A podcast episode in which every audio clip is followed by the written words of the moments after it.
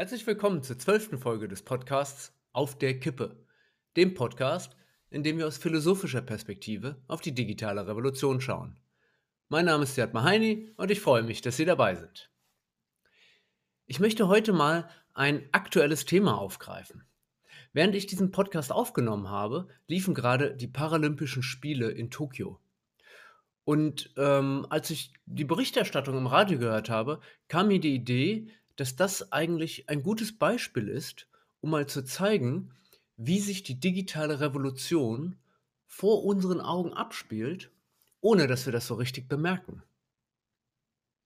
Dank geht heute an Marcel Wakim vom Europäischen Leichtathletikverband in Lausanne, der mir wertvolle Hinweise hierfür gegeben hat. Und damit vielen Dank fürs Zuhören und viel Spaß beim Denken.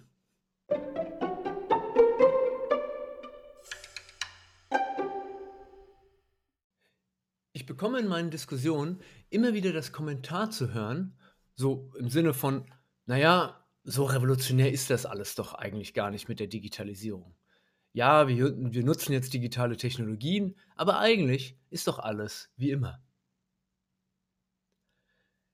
Ich glaube, dass diese Kommentare auf einem Missverständnis bezüglich des Wortes Revolution beruhen.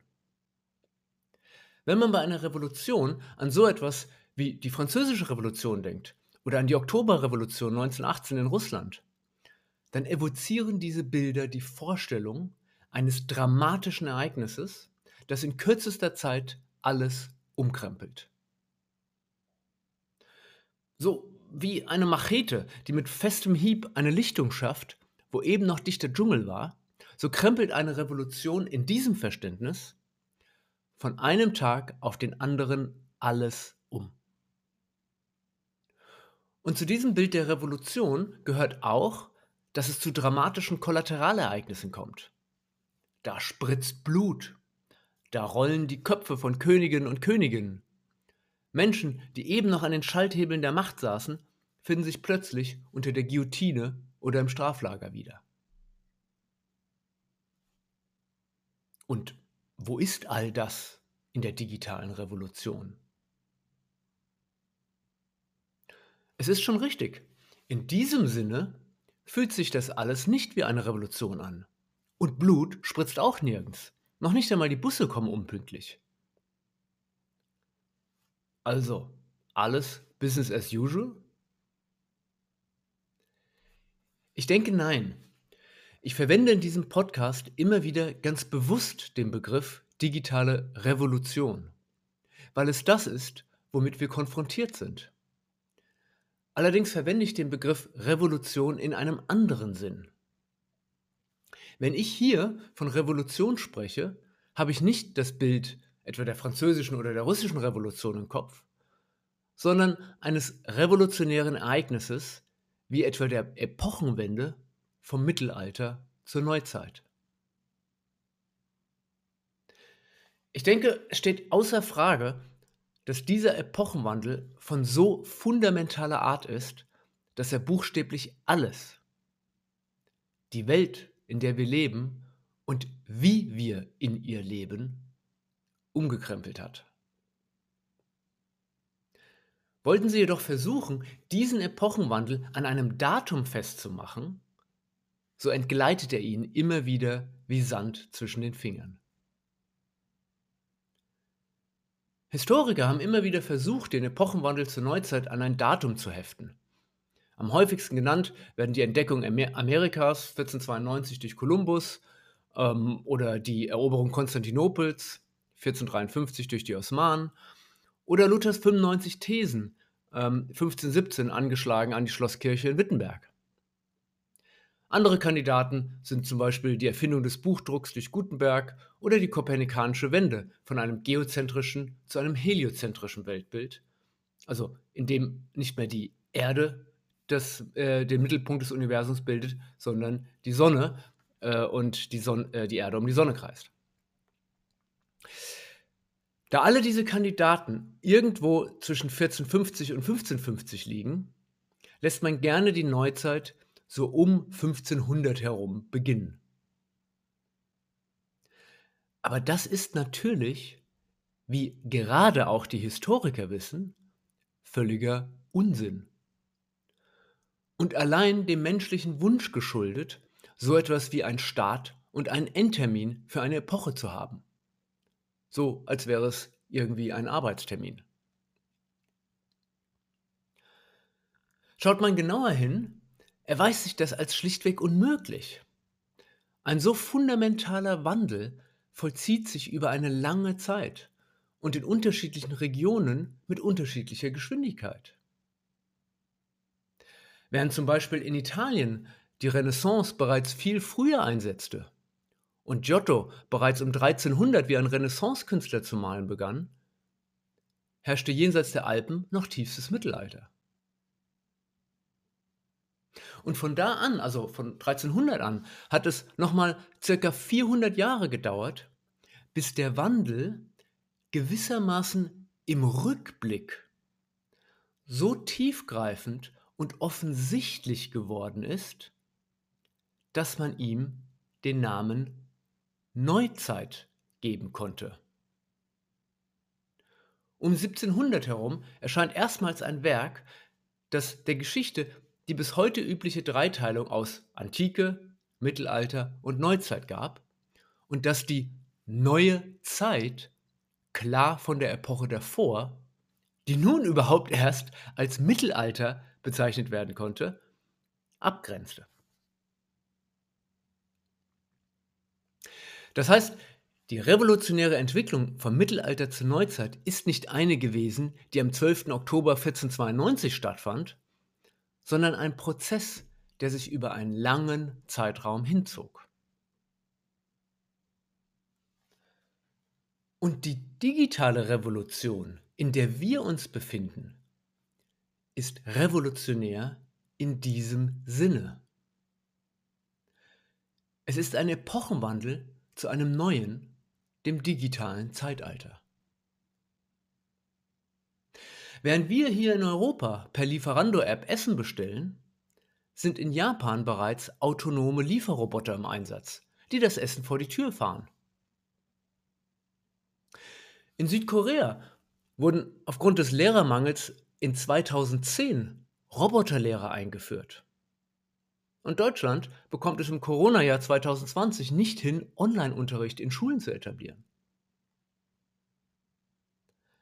Während im Silicon Valley darüber nachgedacht wird, und das ist kein Scherz, ob man nicht eine neue Religion begründen müsse, die einen künstlich intelligenzbasierten, allwissenden Gott kreieren solle, haben Teile der Südhalbkugel noch nicht einmal Anschluss an das Internet. Die digitale Revolution ist eine Entwicklung, die sich in unterschiedlichen Bereichen der Gesellschaft und in unterschiedlichen Ländern mit unterschiedlicher Geschwindigkeit vollzieht.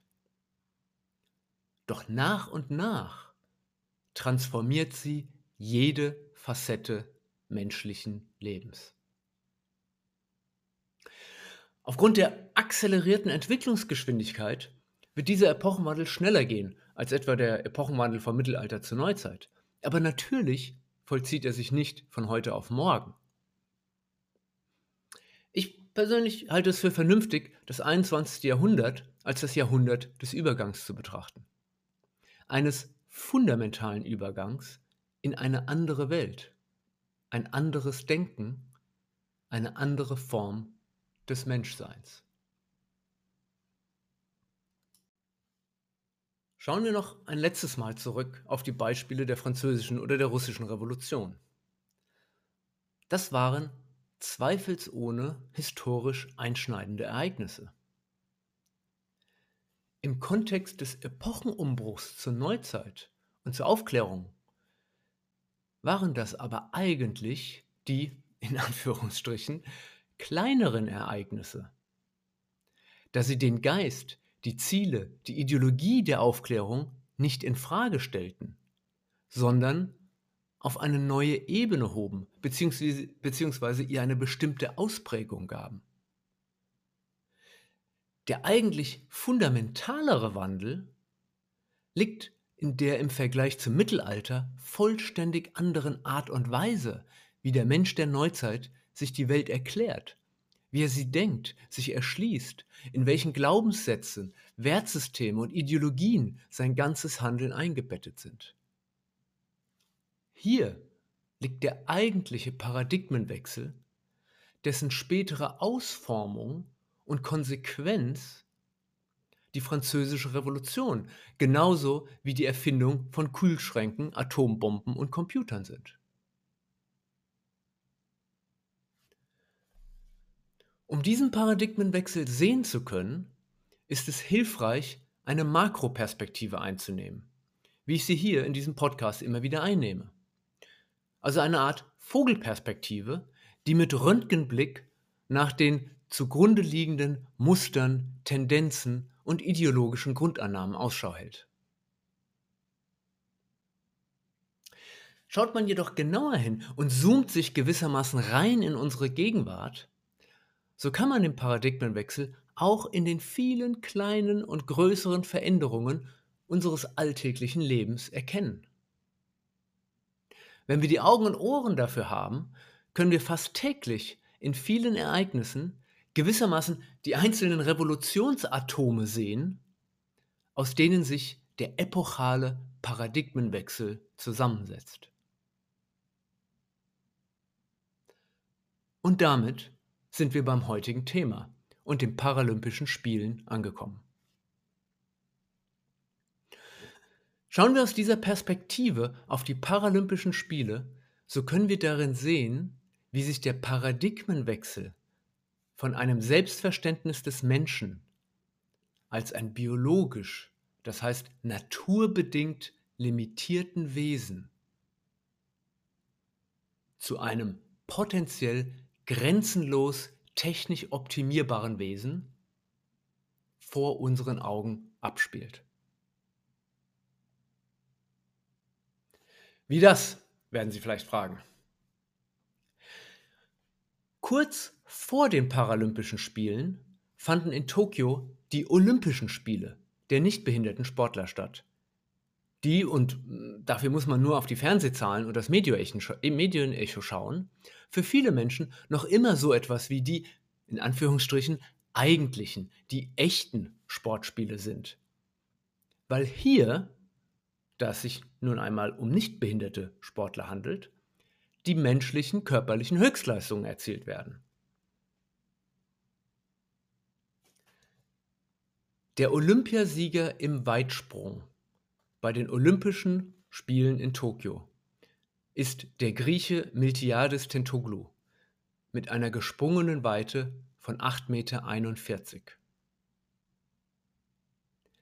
Der paralympische Sieger, der körperlich behinderten Sportler im Weitsprung, ist Markus Rehm. Seine persönliche Bestleistung liegt bei 8,62 Meter, also ganze 21 Zentimeter weiter als der Olympiasieger Tentoglu. Markus Rehm sprang in Tokio zwar nur in Anführungsstrichen 8,18 Meter, was zur Goldmedaille reichte, sprang aber zwei Monate zuvor bei der Para-WM 8,62 Meter und somit auch weiter, als es der Olympiasieger Tentoglu wettbewerbsübergreifend jemals in seinem ganzen Leben gesprungen ist.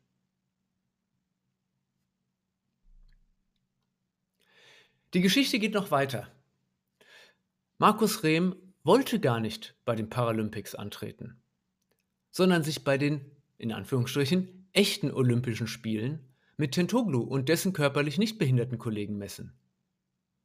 Doch er wurde, wie schon andere Paraathleten vor ihm, vom Leichtathletik-Weltverband nicht zugelassen, was dann äh, im nächsten Schritt auch vom Internationalen Sportgerichtshof bestätigt wurde.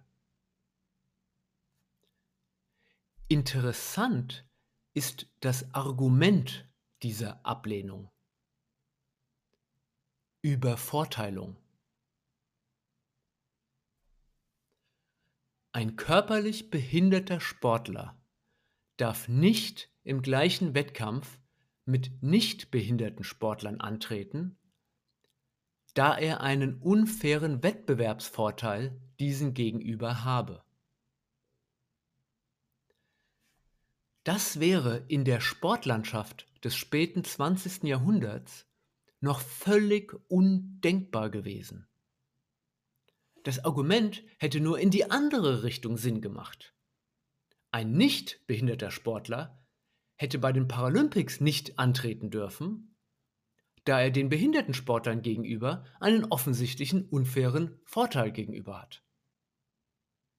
Und nun, 2021, gilt das andersherum.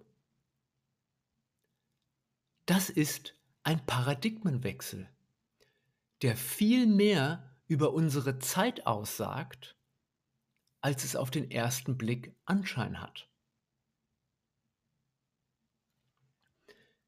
Wie kann eine Behinderung zu einem Vorteil werden?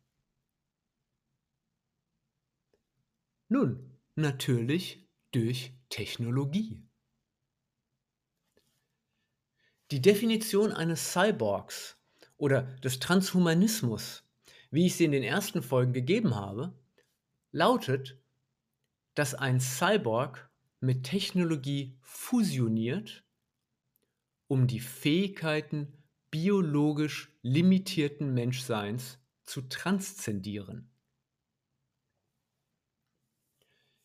In der Geschichte von Markus Rehm oder auch dem Blade Runner Oscar Pistorius und anderen wiederholt sich auf großer Bühne, was ich in der ersten Folge an der Geschichte von Neil Harbesson als paradigmatisch für die Entwicklung des Menschen im 21. Jahrhundert beschrieben habe.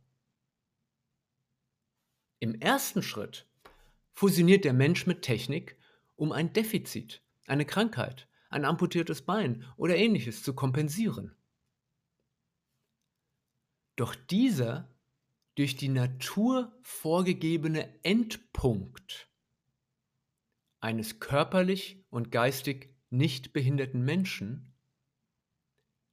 ist für die Technik irrelevant. Und so führt die Fusionierung mit Technik im unmittelbar nächsten Schritt zur Optimierung über das naturbedingt limitierte Menschsein hinaus. Und an diesem Punkt der technischen Entwicklung stehen wir. Und wir können es im Vergleich der Olympischen und der Paralympischen Spiele durchblitzen sehen. Die Technologie macht aus körperlich behinderten Sportlern, also natürlich gilt das nicht für alle, sondern nur für eine Minderheit, so etwas wie Supersportler. Supersportler, die ihre Leistung nicht nur, aber eben auch und perspektivisch immer mehr durch Technik in immer neue Höhen treiben könnten und dabei durch die naturbedingten Limitationen des Körpers nicht mehr eingeschränkt sind. Hier muss ich noch mal kurz einen Halt machen und deutlich machen, dass ich durch diese Überlegungen nicht im geringsten die unglaublichen Leistungen der paralympischen Athleten und Athletinnen schmälern möchte. Und dass ich natürlich auch nicht so klingen möchte, als sei es grundsätzlich von Vorteil, körperlich behindert zu sein oder irgend so etwas. Das wäre natürlich Unsinn. Mir geht es einzig und allein darum zu zeigen, dass hier etwas kippt. Dass hier vor unseren Augen ein Paradigmenwechsel stattfindet, der im Kontext einer übergreifenden digitaltechnischen Revolution steht. Ich möchte das Revolutionäre im Alltäglichen sichtbar machen, das sich vor unseren Augen abspielt, ohne dass wir es erkennen.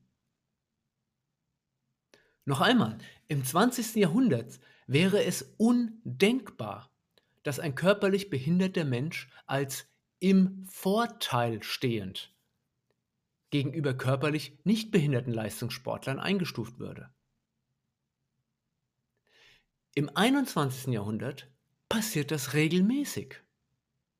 Markus Rehm ist meines, meines Wissens bereits äh, mindestens der dritte Sportler, dem es so ergeht. Und das Thema wird zweifelsohne nicht mehr von der Bildfläche verschwinden. Und das sagt etwas darüber aus, wohin die Menschheit als Ganzes körperlich behindert oder nicht, in Entwicklung begriffen ist. Und darum geht es mir hier. Als ja, gewissermaßen kleinen Exkurs möchte ich nebenbei eine Wette machen. Erkennt man erstmal die treibende Kraft hinter den Dingen, ist es leicht, Prognosen zu treffen, die nichts anderes sind als Extrapolationen dieser treibenden Kraft. Ich wette daher, dass wir in Zukunft so etwas wie Superhero-Games sehen werden. Ein Sportler wie Markus Rehm nutzt ja gar nicht die volle Bandbreite der Technik aus. aus. Ich glaube, hier gibt es auch Restriktionen durch, durch das Internationale Paralympische Komitee. Aber es wäre technisch betrachtet ja ein leichtes, eine Art Katapultfunktion in eine Prothese einzubauen, mit der man noch viel weiter oder höher springen könnte. Auch körperlich nicht behinderte Sportler könnten ihre Leistung mittels technischer Erweiterung weit über das heutige Maß hinausschrauben. Stellen Sie sich vor, was das für ein Spektakel wäre. Menschen, die wie Avenger vielleicht 20 Meter weit springen. Ich mache hier keine Aussage darüber, ob das ethisch betrachtet wünschenswert wäre oder nicht. Aber wissend, dass in der Eventbranche das größere Spektakel den größeren Markt erzeugt, wette ich mit Ihnen, dass Sie so etwas in der Art in der Zukunft noch erleben werden.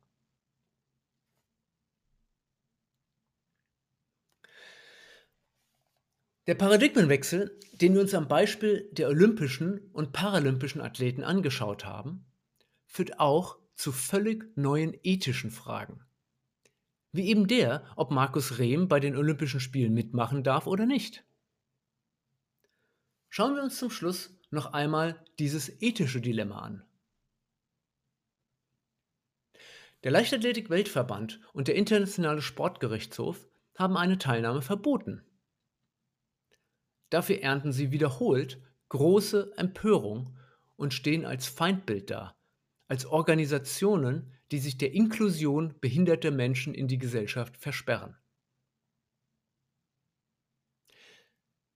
Was ist hiervon zu halten? Nun, es gibt ohne Zweifel sehr gute Gründe, warum man großen internationalen Sportverbänden äußerst skeptisch gegenüberstehen darf. Ich glaube aber, dass in diesem Fall rein sachlich betrachtet die richtige Entscheidung getroffen wurde. Und dass das Argument bzw. der Wert der Inklusion hier von den Gegnern falsch eingesetzt wird. Es hat grundsätzlich betrachtet nichts mit Inklusion zu tun, technisch optimierte Menschen mit solchen, die es nicht sind, im gleichen Wettkampf antreten zu lassen. Sonst könnte man auch dafür sein, gedopte, also biotechnisch optimierte Sportler oder Sportlerinnen und nicht gedopte zusammen antreten zu lassen. Oder ein Formel-1-Auto in einem Formel-2-Rennen fahren zu lassen. Ich bin mir sehr bewusst, dass diese Meinung unpopulär, vielleicht auch unsympathisch ist, weil sie gegen den Zeitgeist läuft. In diesem Ressentiment unserer Zeit, dem, dem Gefühl, das ist doch ungerecht, das sich gegen diese Entscheidung des Weltverbands regt, vermischen sich aber meines Erachtens zwei Dinge. Wir stehen mittendrin, wir stehen auf der Kippe des Epochenwandels. Und hier, an diesem Punkt, vermischen sich die Argumentationslinien aus der Zeit vor der digitalen Revolution und aus der Zeit nach der digitalen Revolution. Die überzeugende Argumentation, die auf den Bedingungen vor der digitalen Revolution beruht, lautet ungefähr so. Behinderte Menschen sind körperlich benachteiligt. Diese Benachteiligung führt unter anderem dazu, dass behinderte Menschen ungerechterweise ausgeschlossen oder zumindest nicht voll inkludiert sind in gesellschaftliche Strukturen. Daher ist es Aufgabe der Gesellschaft, körperlich behinderte Menschen voll und ganz in die Gesellschaft zu integrieren. Inklusion ist, ist zu Recht ein hoher Wert und umgekehrt Exklusion ethisch verwerflich.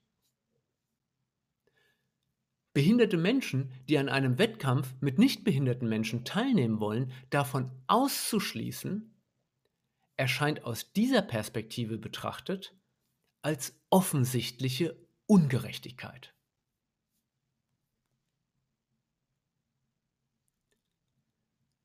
Was dabei aber übersehen wird, ist, dass wir mit hoher Geschwindigkeit und akzelerierender technologischer Entwicklung auf dem Weg in das Digitalzeitalter sind, in dem manche Argumentationslinien, die vorher vernünftig waren, plötzlich unvernünftig werden.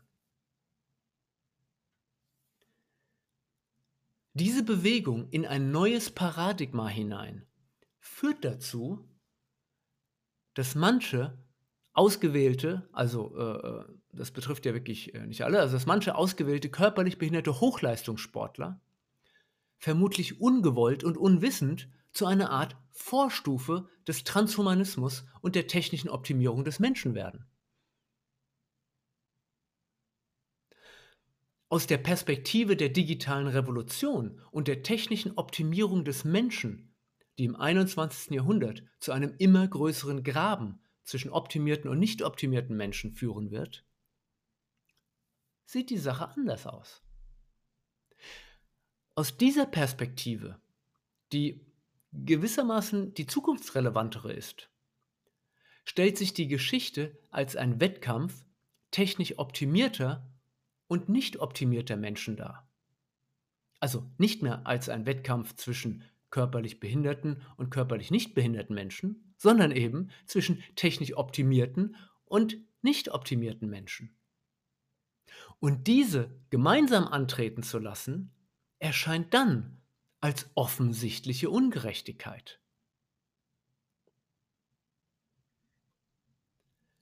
Auf der Kippe stehen bedeutet, dass wir in unserem gedanklichen Gepäck, in unseren Vorstellungen und Wertungen noch ganz geprägt sind durch die vordigitale Zeit und gleichzeitig mit Herausforderungen und Fragestellungen des kommenden Digitalzeitalters konfrontiert werden, auf die unser gedankliches Gepäck nicht mehr die richtigen Antworten liefert. Dieser Umstand dürfte ein Teil der allgemeinen Orientierungslosigkeit ausmachen, die allen Teilen wahrzunehmen ist.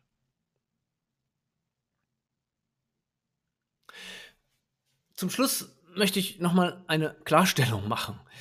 Ähm, argumentiere ich deshalb gegen Inklusion? Natürlich nicht. Ich argumentiere für einen sorgsamen Umgang mit diesem hohen Wert, damit er seine Bedeutung behält.